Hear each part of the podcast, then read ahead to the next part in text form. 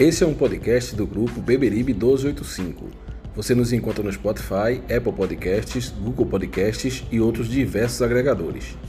Estamos também no YouTube, basta procurar por Beberibe 1285 e dar o play.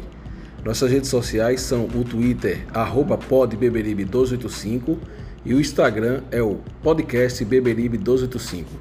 Deem o play, nos sigam e compartilhem.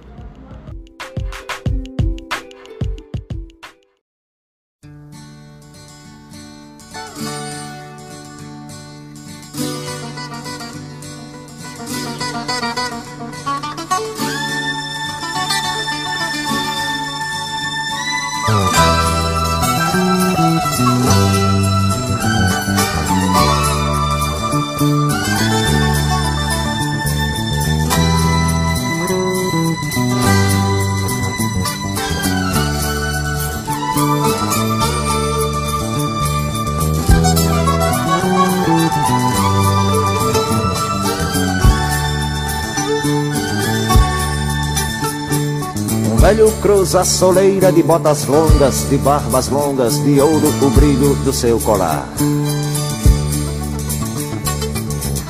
Na laje fria onde quarava sua camisa e seu alforje de caçador.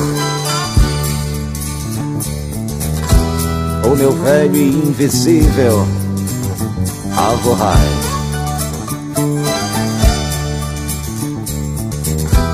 O meu velho e indivisível Alvorrai.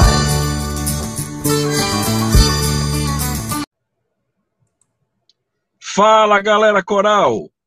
Começando aqui mais um Beberibe Integração, nosso segundo Beberibe Integração. E hoje acabamos de ouvir esse clássico da música brasileira. É, música que foi lançada pelo é, Zé Ramalho em 1978. Música escolhida pelo Francisco de Assis para o podcast de hoje.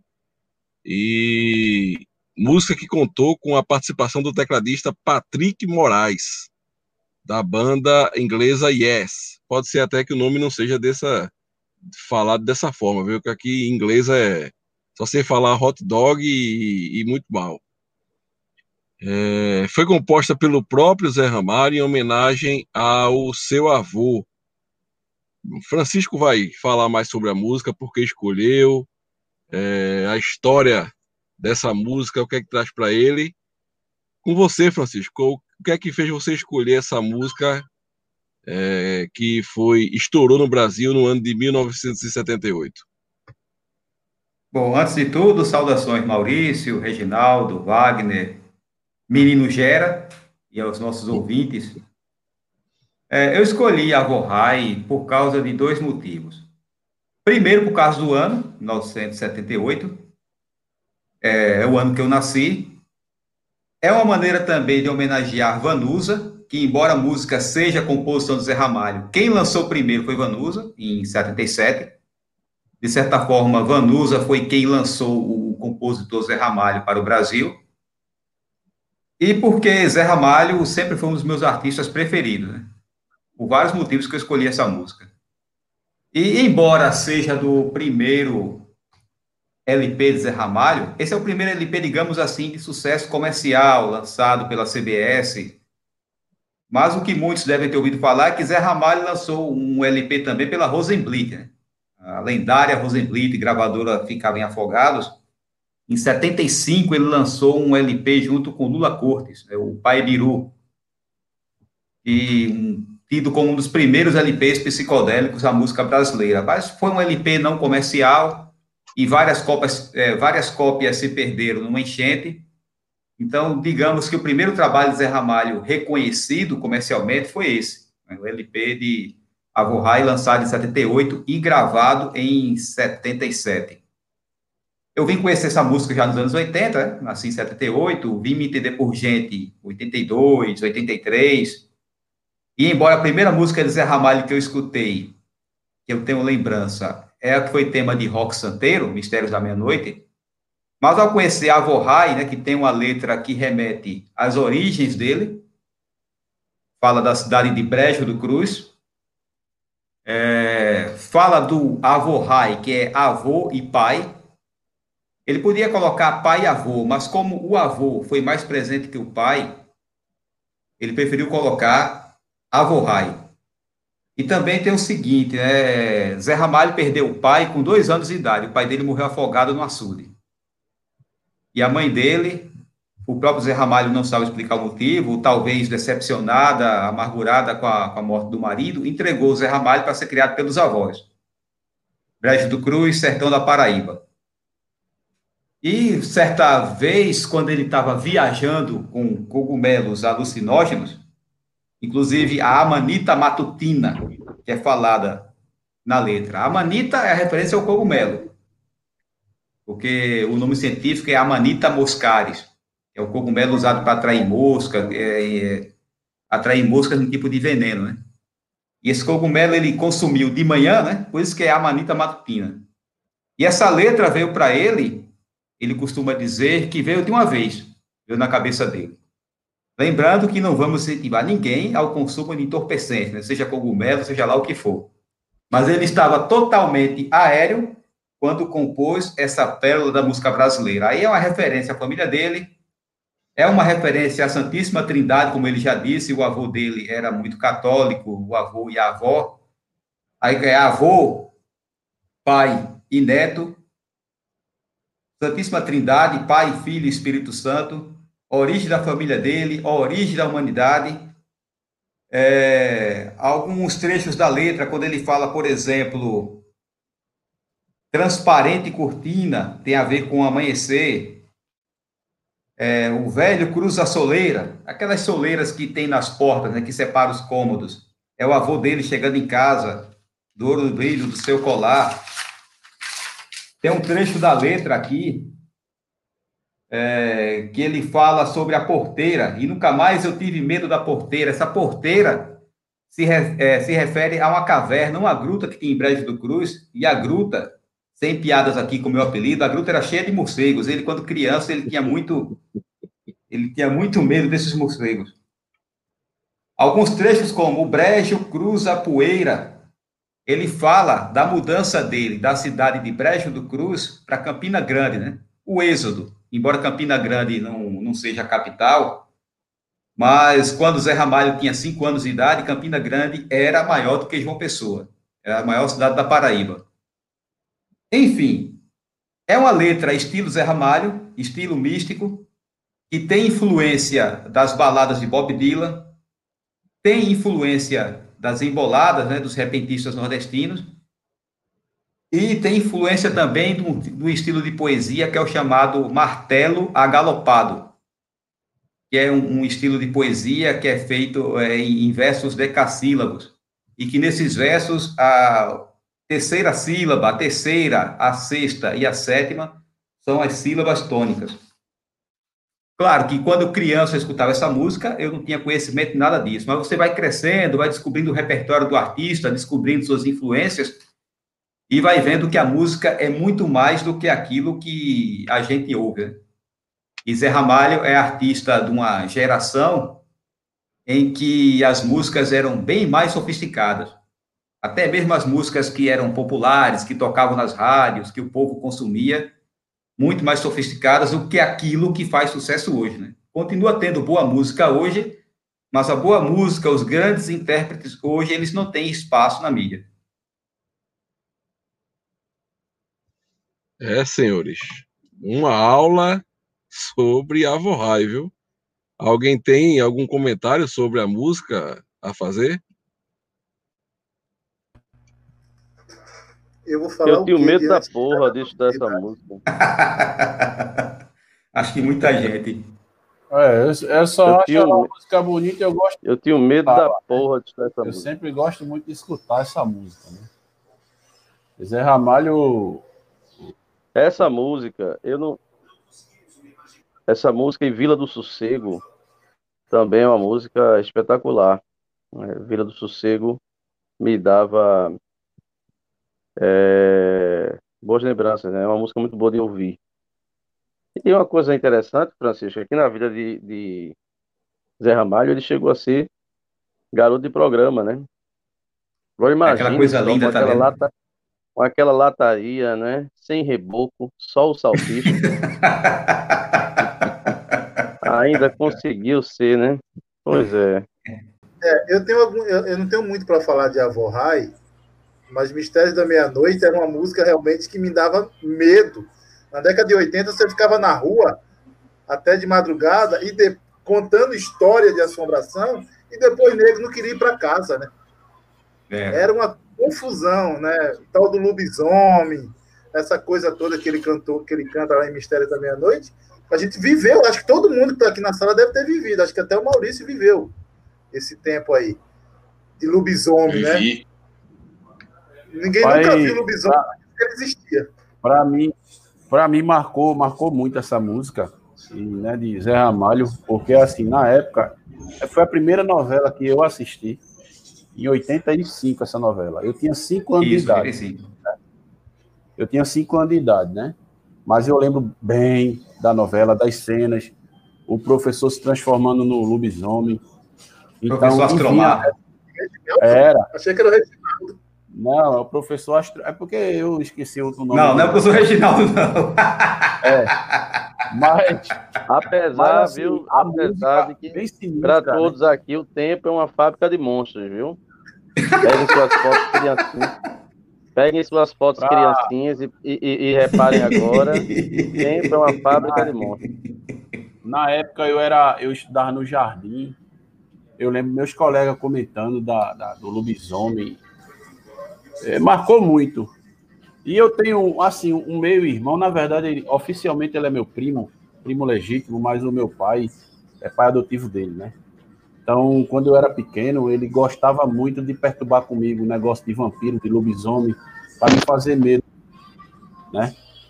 Então, é, surgiu um pouco depois, mas eu lembro, tinha aquela música de Michael Jackson, Thriller, e ele uma vez me fez um, me fez um medo com essa música. Tava ele, um, um- um filho de uma vizinha, um colega, tava aquele caixa de som alto, aí foi na hora que dá aquela risada final da música.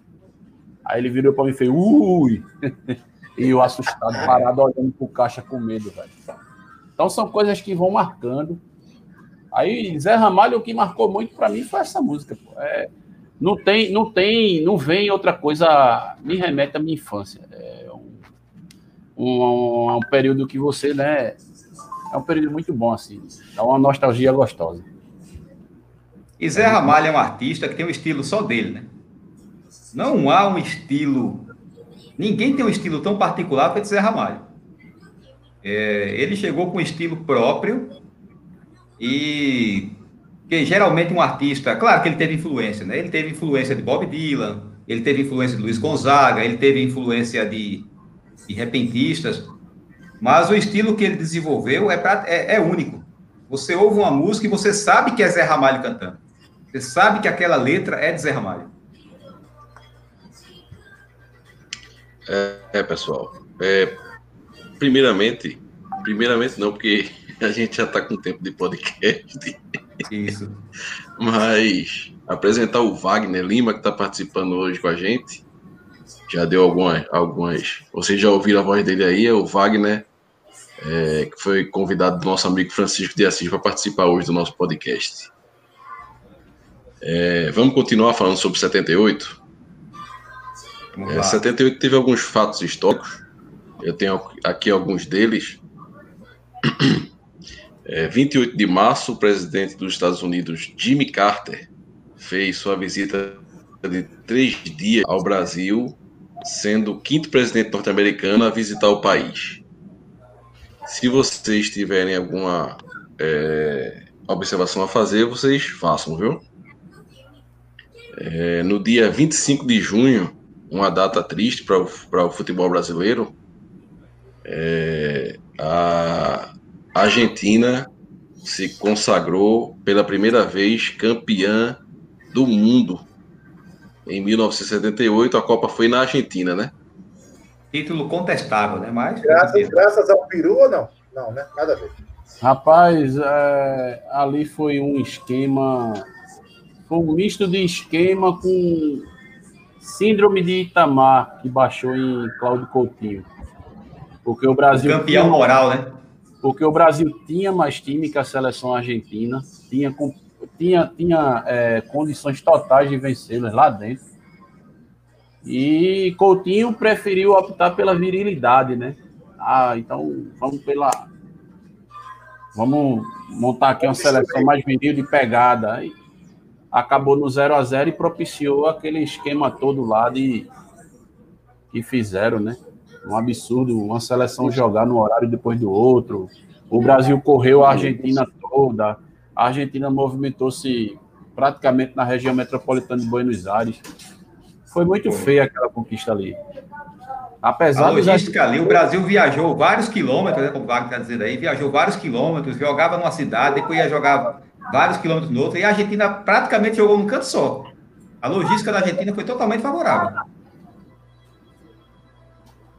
E o destaque Mário Kempis, né? Isso, foi o, o grande aço da Argentina na época. Ô Maurício. Diga lá.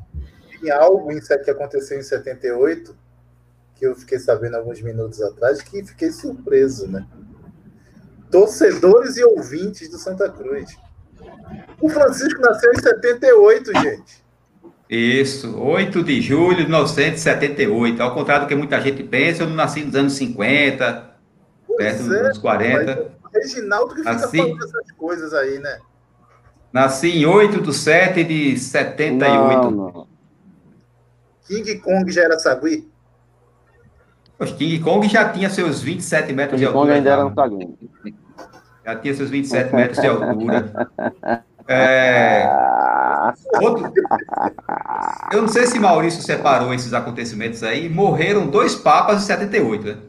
Morreu. Calma, calma. Já separou, não foi? Eu estou antecipando, né? Isso. No dia do seu nascimento. Vem Francisco com. No dia que você estreou no mundo. Papado. Isso. Houve um incêndio que destruiu o acervo de Museu de Arte Moderna do Rio de Janeiro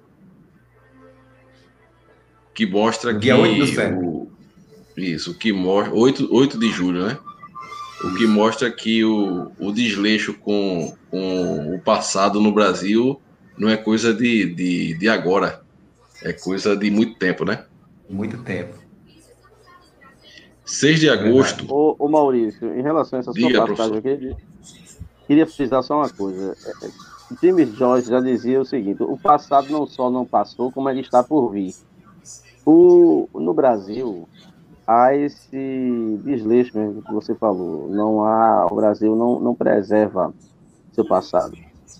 E em determinadas situações, o Brasil tem vergonha do seu passado. Quando, na verdade, o passado é a construção histórica da sua identidade. É, mas no Brasil, o Brasil é feito por de calango, é ao contrário. Falou professor, okay. literalmente professor de história. É, no dia 6 de agosto, morreu o Papa Paulo VI. Sexto, isso. Paulo VI, depois de 15 anos de pontificado. Exato. Meu amigo Francisco, alguma observação sobre Paulo VI? É, o, o, Papa Paulo VI ele teve uma responsabilidade imensa na igreja, porque ele substituiu um Papa imensamente popular, que foi João XXIII.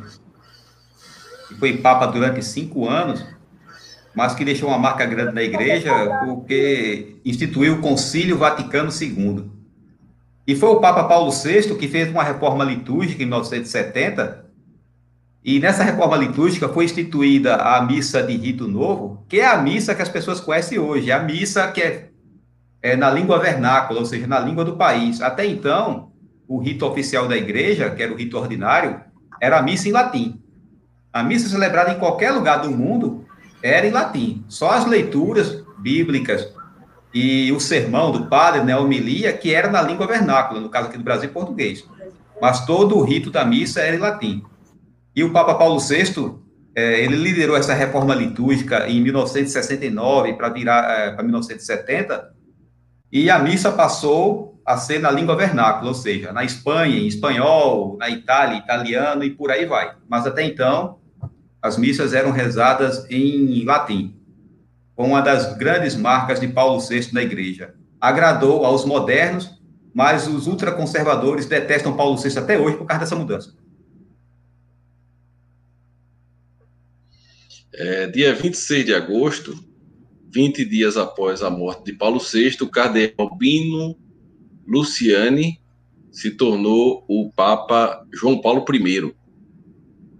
E dia 28 de setembro, três dias depois de ser, de ser eleito Papa, ele morreu, 33, né? morreu, né? 33 dias. Morreu 33. Foi o pontífice com o papado mais curto da história. 33 dias depois de assumir como Papa. Isso. Um, um detalhe interessante do Albino Lutiani, né, que ele era arcebispo de Milão, ele foi o primeiro Papa com nome composto. Até então o Papa só tinha um nome. Ele assumiu o nome composto de João Paulo para homenagear os dois papas anteriores, o penúltimo, João 23, com o último, Paulo VI. Ele juntou e ficou João Paulo. Ele era o Papa João Paulo. O primeiro ficou pelo seguinte, né? Porque o sucessor, o Carol Voitila, assumiu o nome de João Paulo II. Aí ele ficou para a posteridade como João Paulo I. Feito o atual Papa, é só Francisco, né? No dia que aparecer um Francisco II, aí quando se referirem a ele, vai ser Francisco I. Esse Francisco II mora no Parque Capibaribe, viu? Não, não, não. Ô Maurício, você. Maurício. Oi. Você sabe que Francisco é noveleiro, né? Tem história de novela aí, vídeo show, consultava ele. 78 lançou. Criança, 78 lançou Dancidez aí, Francisco. Isso, isso. Foi o ano do olha lançamento aí, dele. Olha aí. E para o capitalista Reginaldo, foi, lançou a nota de um barão, mil cruzeiros. Olha, é. o barão é de 78, é? É. Eu rapaz. cheguei a usar o barão, não sabia que o ano tinha sido esse, não, do lançamento dele, não. É, rapaz, mil cruzeiros, olha aí. A nota do, com o barão de Rio Branco estampada. Bom, dia 13 de outubro, o Congresso Nacional do Brasil outorga a emenda constitucional número 11, que extinguiu o AI-5. Dia hum. 16 de outubro, o Carol Voitila, né? É, eu acho que até hoje, da minha geração, é o Papa mais lembrado e conhecido. É, eleito Papa João Paulo II. Acho que foi ele que esteve aqui em Recife, né, né Francisco? Foi ele. Em 1980, no... ele teve em Recife. Joana Bezerra. Na Joana Bezerra, Isso. Ali, no viaduto da Joana Bezerra. Ainda hoje aquele viaduto se chama viaduto João Paulo, justamente porque ele, ele celebrou a missa ali. Foi o primeiro Papa a vir para a América. Né? Paulo VI foi o primeiro Papa a sair da Itália. Em, e digamos assim, em séculos. E João Paulo II, ele veio para a América. Primeiro ele veio para o México, e depois ele veio para o Brasil. A curiosidade foi que ele aprendeu português em três meses. Em três meses, um padre brasileiro que estudava em Roma ensinou português para ele, e ele veio para cá falando português fluente. Difícil, viu? Difícil. Polonês, é. falar português fluente. E ele falava Difícil. 27 idiomas, né? É.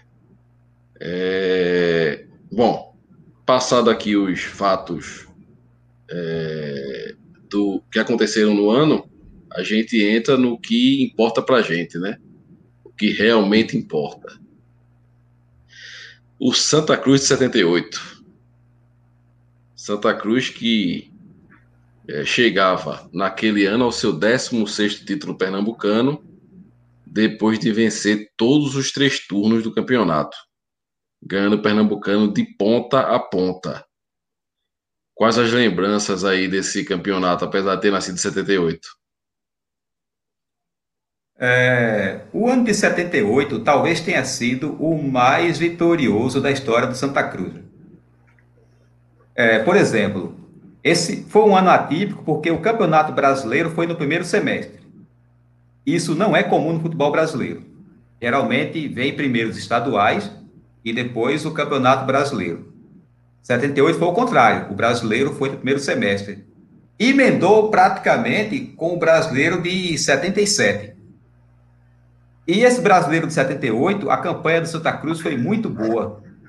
Passou anos esquecida e só vieram lembrar depois do Flamengo, ano passado. Né? O Flamengo teve uma sequência invicta, e foi a maior sequência invicta desse campeonato brasileiro nos moldes de pontos corridos. Mas aí lembraram que a maior sequência invicta de campeonato brasileiro ainda é a do Santa Cruz de 78, que ficou 27 partidas invicto. A diferença é que era outro modelo de campeonato brasileiro. E se juntar com o brasileiro de 77, em que as sete últimas partidas do Santa Cruz não perdeu, ele foi desclassificado por causa do saldo de gols, dá uma sequência de 35 partidas invicto. Isso para um time pernambucano, na Série A, é praticamente impossível acontecer hoje em dia. É a quarta maior invencibilidade do futebol Isso, brasileiro. a quarta maior invencibilidade do futebol brasileiro. É... O treinador. A maior, a maior, a maior são 42 partidas do Do Botafogo. Botafogo, Rio. isso. Da Telefogo. Da Mas Telefogo. vale Telefogo. relembrar, vale relembrar que a nível de campeonato brasileiro, Santa Cruz é a maior, hein, gente. Nem o Flamengo de 2019 conseguiu bater esse recorde. Dentro do campeonato perto. brasileiro é a maior. Quem teve perto de alcançar foi o, Pal- foi o Palmeiras. Eu vibrei pra caramba quando o Palmeiras perdeu a invencibilidade dele, para não tirar essa nossa marca aí. O treinador Evaristo é, assumiu o time após uma derrota do Santa no Mineirão contra o Atlético Mineiro. Isso tem até no depoimento de. Eu esqueci o nome do jogador agora, Zé Roberto? que ele veio do Zé Roberto. Ele veio do Zé Roberto veio do Fluminense, do Flamengo, né? do Fluminense, do Fluminense. Do Fluminense, foi do Fluminense que Aí, ele veio. Isso. É, do, do Fluminense que ele veio da máquina, do tricolor. Aí Foi. ele disse que ao chegar, ao ser contratado, Evaristo viu o jogo. Evaristo é fantástico. Evaristo viu o jogo, eu sou fã do Evaristo. Viu o jogo. Também. E quando chegou na reapresentação do time no Arruda, ele com aquela voz característica disse: Bem, pessoal, ele fala fino, né? É um É. tweet. Ele é um disse, tweet. Você, você joga de quê? Aí, sou lateral direito, Carlos, Carlos Alberto Barbosa. Porra, você correu o jogo todo, não fez nada, porra. E você, negão? o, o zagueiro. Porra, você bateu cabeça o jogo todo. Aí com o, o, o jogador é, que a gente falou agora, do Fluminense, Zé Roberto, Zé Roberto. Zé Roberto disse: E você, meu filho, você, você faz o quê? Ele disse: Eu sou ponto disse, Mas você correu para lá e para cá e não fez nada? Aí ele disse que ele pegou um giz, foi para um quadro negro, disse: Olha, a partir de agora você joga assim, esse aqui vai jogar assim, esse vai jogar assim, e pronto. E quando ia para dentro do campo, ele demonstrava isso. É diferente demais dos, dos professores de hoje. Eu, eu vi um, um treino do Vasco com Evaristo, Evaristo pedindo para cruzarem a bola para Romário. E o Vasco tinha um timaço, né? Não é esse Vasco Claudio Esse Campos de agora. Vasco. E hoje. E com aquela vozinha fina dele, cruza no Romário. E os caras não conseguiam mesmo. Aí o que foi que ele fez? Ele disse, me dá essa porra dessa bola aí. Deram a bola a ele. Ele deu um três dedos na bola assim. O Romário não precisou nem pular, negão. A bola foi no peito. Ele disse, olha aí, porra, como é que se faz? Enfim, é, é na época que você tinha, além de talento, dentro de campo com os jogadores, a técnica se sobressaía, você tinha no banco treinadores espetaculares, meu amigo. Que não tinha alcunha desses professores técnicos de futebol com, com selo FIFA, com não sei o quê, com curso de não sei de quê, mas que entendia do riscado. E Evaristo, para mim, foi um dos grandes responsáveis, além, lógico, do timasco que o Santa Cruz tinha, mas um timasco sem organização. Não ia para canto nenhum, não. Na época não tinha o termo saber sofrer, né? Ah, é. Evaristo não tolerava isso, não. Na época não Evaristo tinha não gostava, saber por exemplo, do jogador voluntarioso. E quando ele dizia jogador voluntarioso, é jogador que não sabe jogar. Ele costumava dizer muito isso. Pois é. Esse Deixa esse só time- eu, deixa só eu falar sobre a campanha do Santa Cruz nessa Série A. Vai lá, Maurício. É, Santa Cruz, na primeira fase, foi o líder do seu grupo, é, deixando para trás clubes como Cruzeiro, que ficou em segundo lugar, Náutico em terceiro, Atlético Mineiro em quarto e o Sport em sexto. Na segunda fase, ele também foi líder do seu grupo, deixando para trás Goiás em segundo, Bahia em terceiro, Grêmio em quarto, Fluminense em quinto e Santos em sexto. Na terceira fase, mantendo a boa campanha, o Santa Cruz foi líder do seu grupo de novo e deixou para trás Sport em segundo lugar e Fluminense em quinto. É, nas quartas de finais, último o Santa foi eliminado pelo Inter depois de dois Na, confrontos. te- na terceira fase, o último do grupo foi quem? Agora Na terceira fase, na terceira fase, o Santos foi o, o lanterna do, do grupo, não foi isso? Dê uma olhadinha. Não, não tem essa informação aqui não. Pera aí, viu? Qual foi a fase que o Santos foi lanterna do grupo? Veja aí. Eu acho que foi a segunda fase. Acho que foi na segunda fase. Segunda frase, o Santos foi sexto. Foi o último da se classificar, mas Veja- não foi lanterna, não. Não foi o Lanterna, foi o último a se classificar. Mas veja só, esse Santos, que foi sexto colocado, era o Santos do Menino da Vila, viu? De 78. Com Pita, com Juari. Um, era um timaço, viu? E, Clodoaldo ainda e ficou estava. na sexta colocação.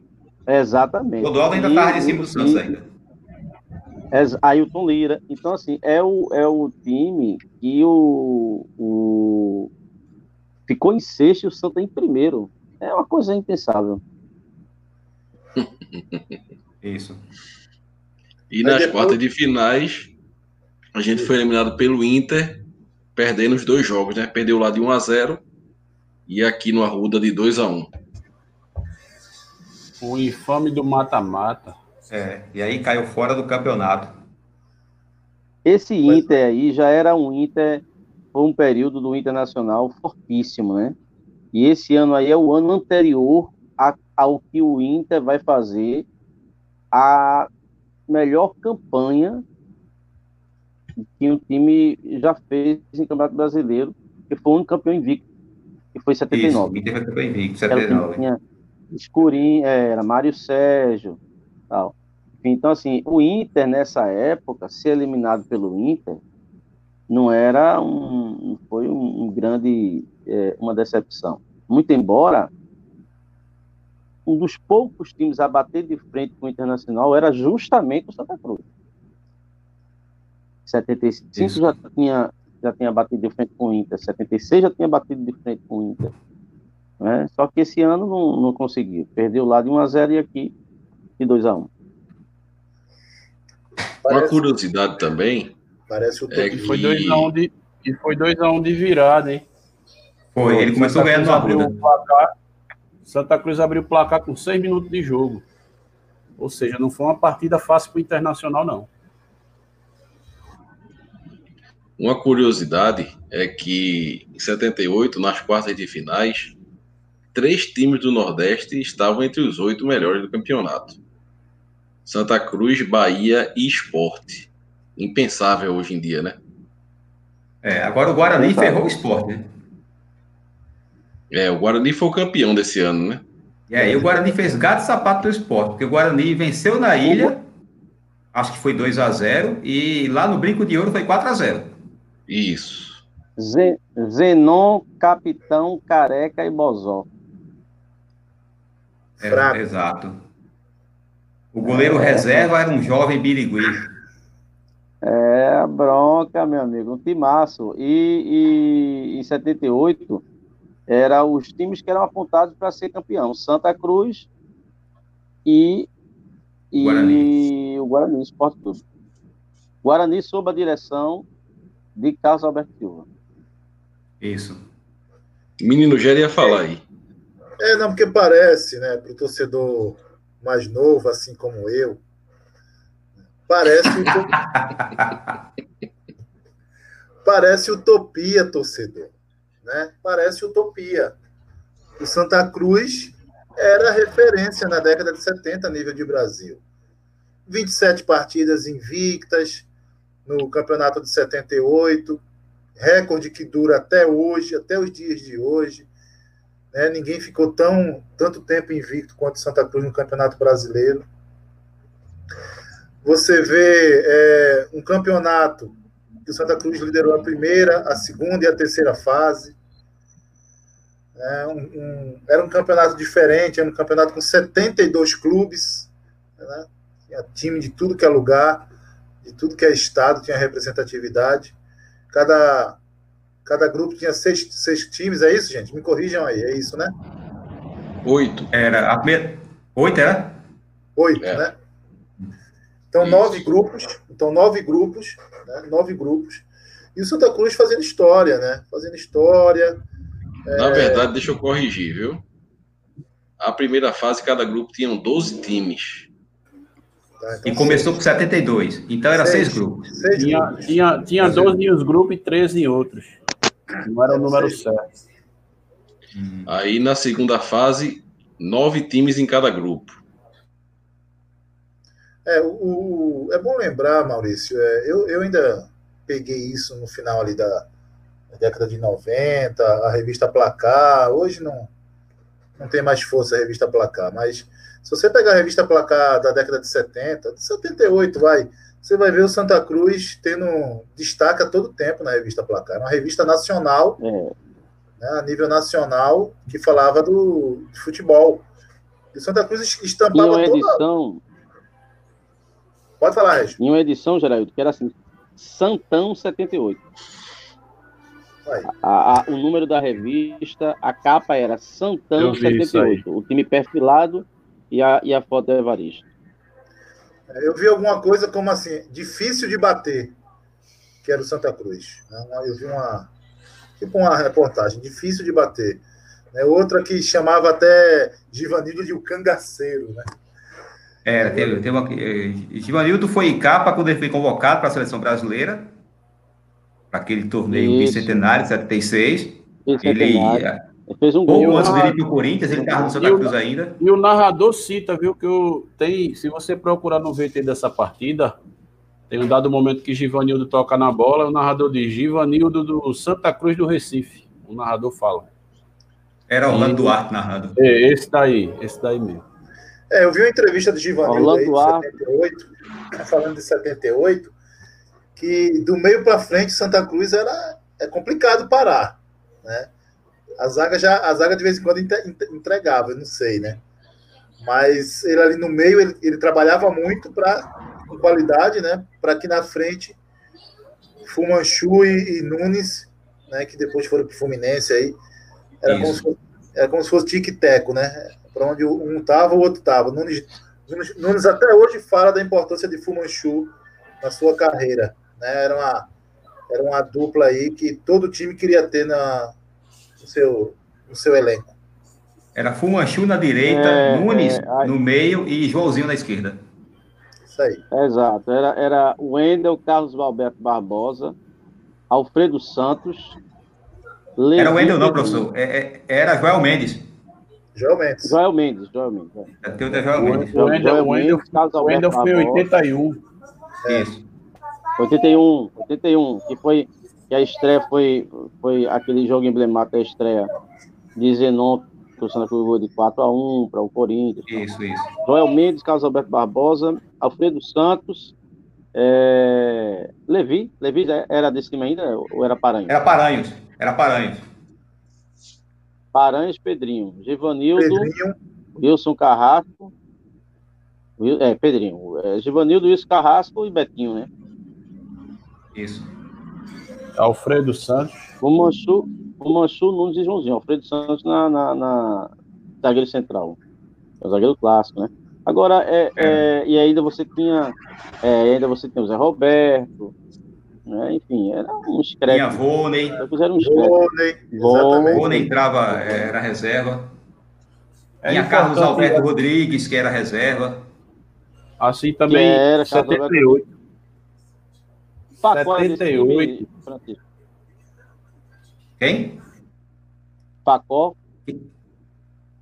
Não, acho que Facó é do Penta, né? Tinha Neinha também, né?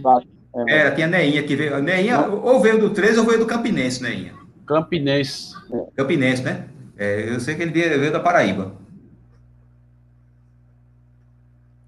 Coisa espetacular. É. E, e- e- Santa- e só para lembrar, aí, aí o, o- Guarani aí nesse, nesse campeonato de 78, ele vai ter dois momentos assim que são de êxtase. É quando ele elimina o Vasco, Maracanã, e Isso. elimina o Inter. E aí ele vai para a É, final ele com o Palmeiras né, e, e- e vence o Palmeiras 1x0, gol de Careca foi Evaí? Gol da final. Não, foi 1 a 0, careca. Evaí ainda não time, de não. Careca. Careca.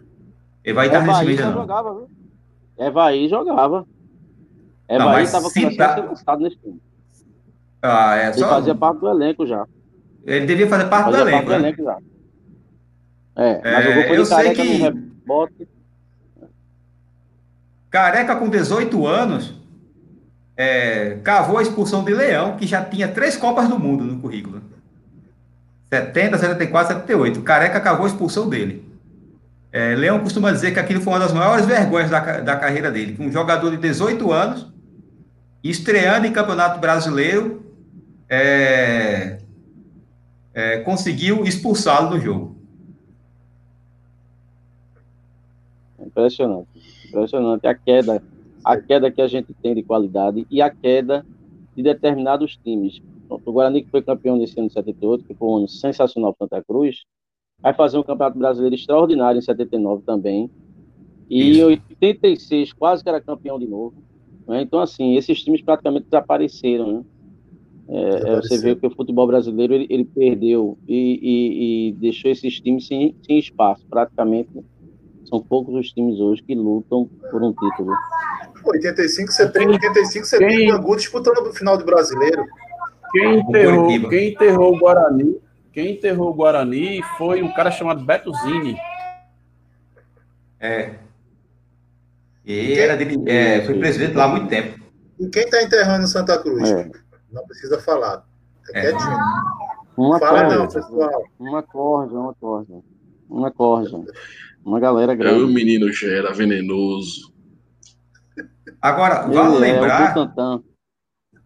vale lembrar que depois veio o Pernambucano, que o esporte não disputou, né? O esporte teve problemas com a federação e o presidente Jarbas Guimarães alegou também problemas financeiros. O Francisco, Não, Problema disputou. entre aspas, né? Francisco, É, problema entre aspas, né? Eu ia levantar essa bola, desculpa te interromper. Não, Eu pode falar. Ia perguntar para vocês sobre essa informação. Né, que em 78 o esporte é, alegou crise, que estava em crise e decidiu, não- e decidiu não disputar o campeonato. Não até- disputou o campeonato. Correu, correu para não levar lapada na cara. é, eu- Não disputou o campeonato. o Santa Cruz, naquele ano ali, no, no, no 78, no estadual, fez 112 gols em 28 partidas, gente. É muita coisa. E só Eu levou oito. Só levou oito. Eu lembro que a gente uma vez estava conversando no grupo, eu e Francisco, né? Aí a gente comentando sobre essa campanha, aí Francisco disse: É, e o Náutico quis bancar a Paraíba masculina. Tomou Pô, é. O Náutico, não, não vou correr, não. O Náutico, não vou correr, não. Eu vou, É eu horrível, vou, pro, eu vou pro combate. Ô, meus amigos, ô, meus amigos, e, e é um período, veja, é um período em que, é, primeiro, artilheiro, centroavante, contratado, tinha que fazer gol na estreia. Se não fizesse, não prestava. Exato. Segundo, Por falar em artilheiro, Era na época, é, era na época que artilheiro era com 20, 40, 30 e poucos gols. Hoje o cara é artilheiro de um campeonato com seis gols. Eu não entendo fez coisa. o- é. Veja o A gente nível medíocre do futebol A gente brasileiro. teve um artilheiro da Hoje- Copa do Brasil o ano passado com acho que seis ou sete gols aí. Não, mas Copa do Brasil, Gera, até, até, até entende que Copa do Brasil são fases de mata-mata, mas no campeonato longo, tem 38 rodadas, o, campe- o artilheiro do campeonato tem 12, 13 gols, não existe. Olha, gente lembrando, Nosso primeiro artilheiro foi Ramon, 73, com 23 gols, né? brasileiro, Aí, é, aí o segundo nordestino foi Charles, em 88. 88 Bahia. No Bahia. Ele, eu não lembro bem, foi menos de 20 gols, eu não lembro bem o número assim de cabeça. Mas não foi tanto feito o Ramon. Eu posso até estar enganado, alguém me corrija. Mas depois o nosso rival em 2016 fez também um artilheiro brasileiro, foi Diego Souza, fez 16 gols. e uma mais que grafite, né? É. Aí você vê bem como é que é a queda. E eu também costumava dizer ao pessoal, digo, rapaz, o Santa Cruz, ele foi grande numa época em que o futebol brasileiro é realmente era um futebol grande, não é essa coisa medíocre que a gente vê hoje não. Até os gringos que vinham jogar aqui de fora, não era perna de pau não, cara. A gente viu o Internacional com aquele Figueroa, São Tinha- Paulo com Pedro Rocha. isso, tinha Nossa. aquele. Como é o nome? Tinha Doval, acho que era do. Era o Flamengo. centro do, do Fluminense, Fluminense, Fluminense e do Flamengo. pronto. Então, a gente via muita gente boa, cara. Não é esses perna de pau que a gente vê hoje, que fala castelhano, nem. E um uruguaio que era do Grêmio, Ancheta. Ancheta era. É, Era Ancheta. Ancheta, isso. Enfim, era, era, a gente jogava em alto nível, a gente tinha um time que jogava em alto nível num futebol também de alto nível, né? Não era Wagner, essa coisa todo time, medíocre que é todo hoje. time tinha de seis, todo time tinha de seis a sete jogadores de bom nível. Todo time tinha um batedor de falta. Quem é o batedor de falta no futebol brasileiro hoje? Esquece. tem ninguém. Não Só tem, conheço cara, não tem. Só conheço Chiquinho. Você ia jogar sério, contra o time, tem. você ia jogar Tem. contra o time, você visava logo camisa 10. O camisa 10, você já percebia que o camisa 10 era o cara diferenciado do time. Ele pegava na bola e dizia, "Pô, é o- homem é esse aí. Hoje, Olha. o camisa 10, às vezes, tá, tá com zagueiro. Não, não, Cara, E, e- e foi, foi por causa de um camisa 10 que a gente não ganhou um brasileiro, hein? É, por causa de Mazinho. Da ausência de Mazinho, no caso. né? O meu pai Eu acho- mesmo disse pra mim, eu comentando com meu pai, meu pai disse, oxe, se Mazinho tivesse, a gente perdia aquele campeonato, nada. Isso três anos antes de 78. Foi. Porque acho que assim, assim, Pode falar, desculpa, desculpa, é só você pegar a cronologia, né? Assim, que o Santa Cruz sempre fazia campanhas ali de meio de tabela, nos primeiros anos do brasileiro moderno. Aí chegou 75, Santa Cruz começou até mal, os primeiros jogos.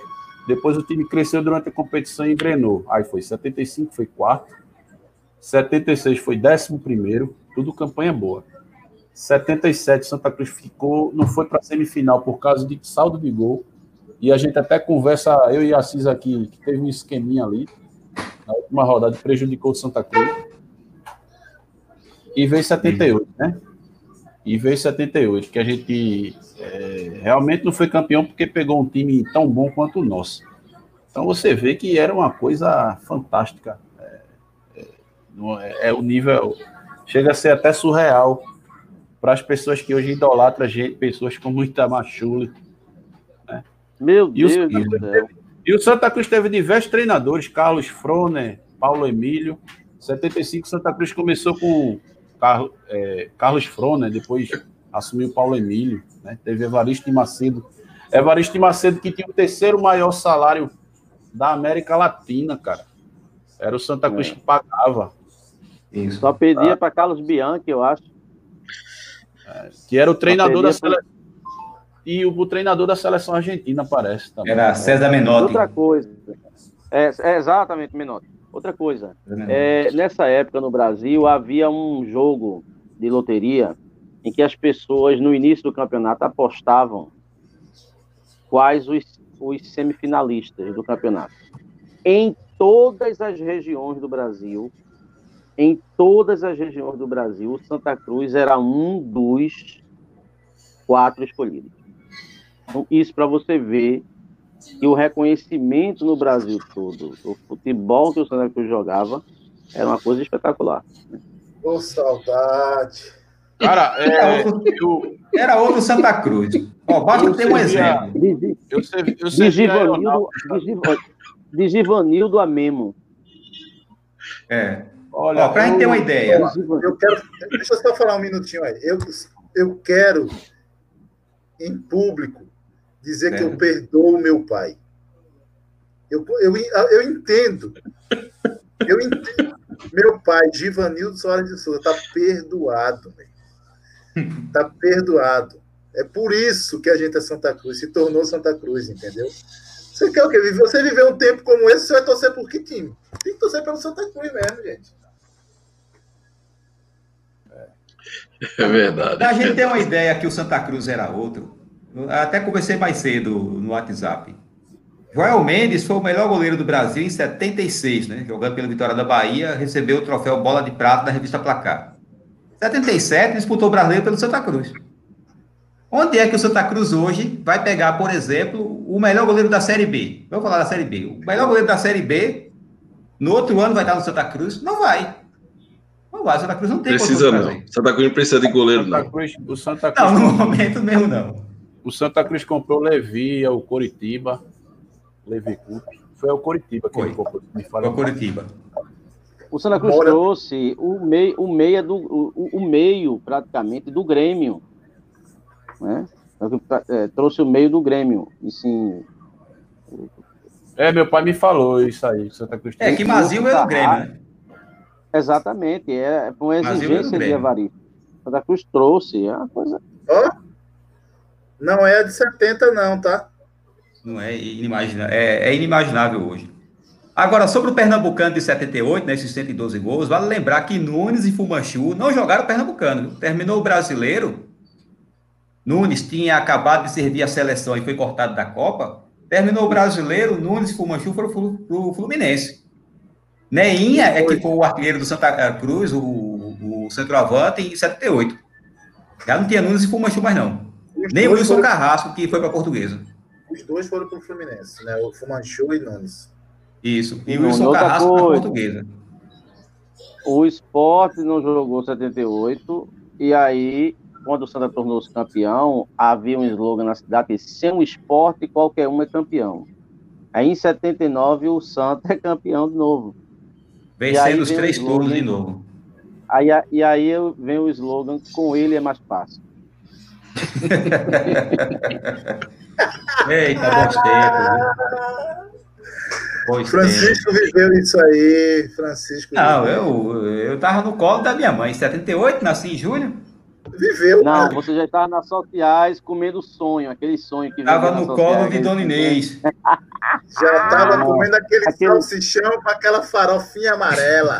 Era rolete de cana. Olha, o é, rolete de canas, sonho, coxinha dentro de um aquário e Arruda sem anel Tá, olha, superior. Não fale em salsichão de estádio, que aquilo ali, aquilo ali é uma obra-prima. Salsichão de jogo é uma obra-prima. O cara transforma 10 centímetros em um metro e meio. É uma coisa absurda. É uma campona fantástica.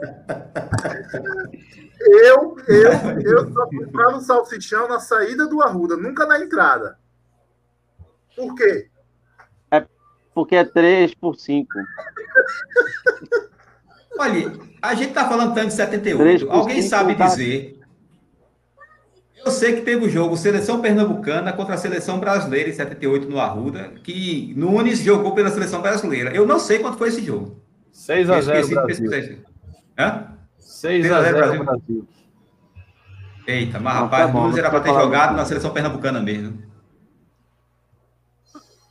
Inclusive, esse foi o primeiro jogo da seleção brasileira no Arruda, foi 6 a 0 O segundo foi em 82, foi 1 a 1 Ah, Eu não me lembro bem quem foi que marcou o gol do Brasil, mas quem marcou o gol da Suíça foi um tal de Cláudio Sulcer.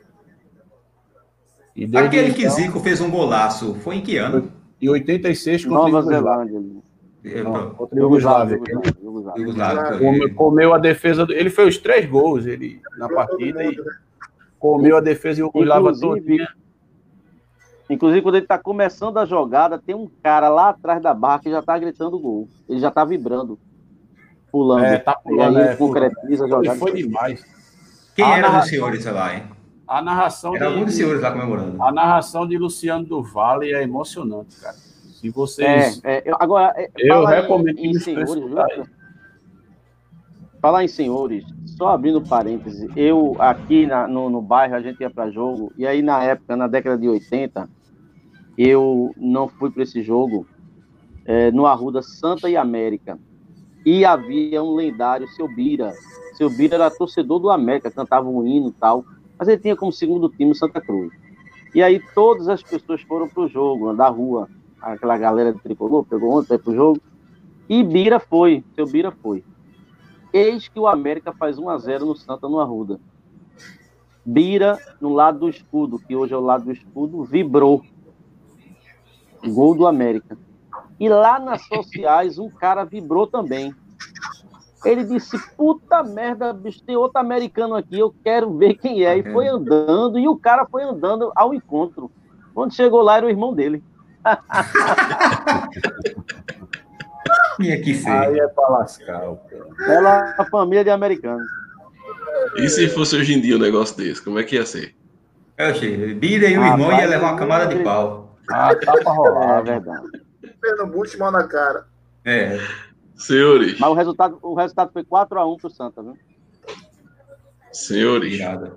vamos, vamos encerrando por aqui nosso podcast.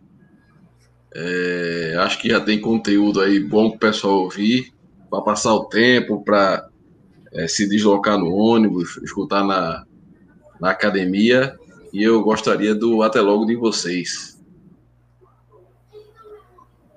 Francisco, começa Até logo, Francisco. pessoal. Esse- até logo, pessoal. Vai, esse, é um- esse aí é um podcast. Esse é um podcast que serve para tudo, né? É o chamado podcast Água de Chapa. Já é, é, é antigo. É, serve para tudo. Constipação, menstruação atrasada, serve para tudo. Dê o like aí, sigam a gente, pelo amor de Deus. Que é, Gerailton? Constipação. Esse podcast é a Nemocol, né, rapaz? Vai, Francisco. Olha, eu agradeço a oportunidade de lembrar a Vorrai, é, uma, homenagem a Vanusa, que gravou a música primeiro e faleceu no dia 8 de novembro. Uma homenagem ao Zé Ramalho, que é um dos nossos, um grande artista nordestino, um dos grandes artistas da nossa música popular brasileira.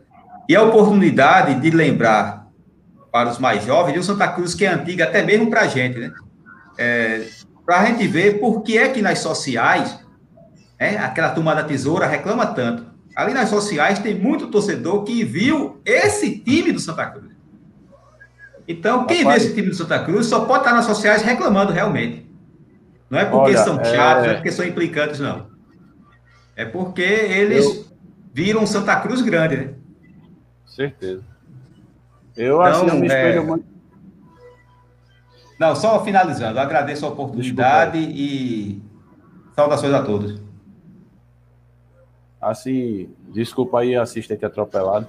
Nada? É, eu me espelho muito no meu pai, sabe? Meu pai começou a torcer pro Santa Cruz. Criança ainda, na década de 50. Meu pai morava em Goiânia, né? Distrito de Goiânia, em Pontas de Pedra, meu pai é de lá. Então, eu sempre me espelhei muito nele. A campo mesmo eu vou desde 89, assim, direto. E, assim, quando eu comecei a, a torcer, era aquela empolgação. enquanto meu pai sereno, mais tranquilo, ali quieto. Xinga bastante o árbitro, isso ele faz. Xinga pra caramba o juiz. Mas sempre mais tranquilo, mais comedido. Né? Com certas coisas. Então a gente vê. Eu sempre assisti jogo ali na social, sempre achei o melhor lugar para se assistir jogo. A nível de educação das pessoas, as pessoas são mais educadas. Né? O pessoal não fica. Não é aquela. é, O pessoal quer dizer que o povo da social é muito chato, mas não é não.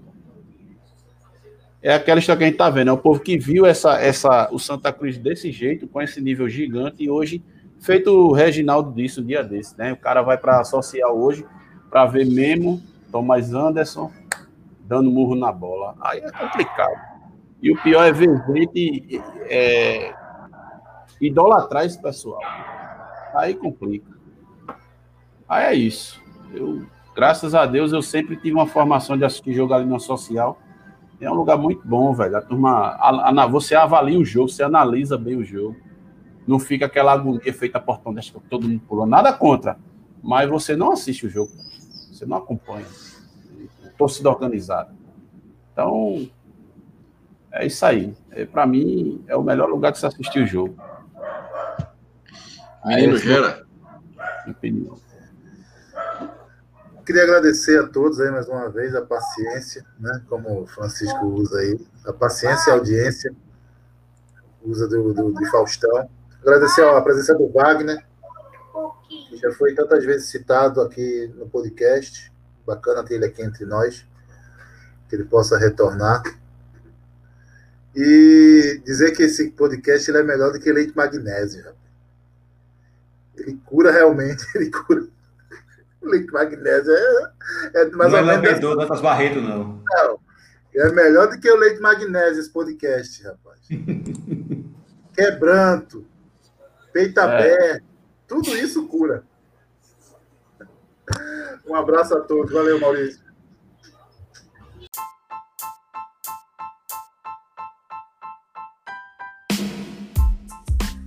Valeu. Um abraço é, pra agradecer. Desculpa. Agradecer, Wagner.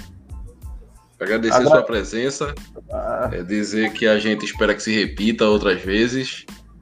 E agradecer a quem está ouvindo esse podcast. É, em breve, se tudo der certo no pós-jogo de. Qual é o pós-jogo?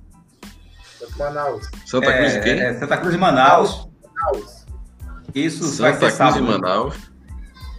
A gente já vai ter a nossa live aí no, no, no- no. YouTube para quem, quem quiser ver ao vivo e escutar depois.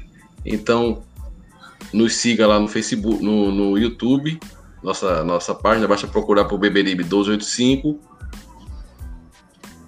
Agradecemos a paciência e a audiência de cada um de vocês. Obrigado e fique com Deus, Deus abençoe a todos e viva o Santa Cruz Futebol Clube.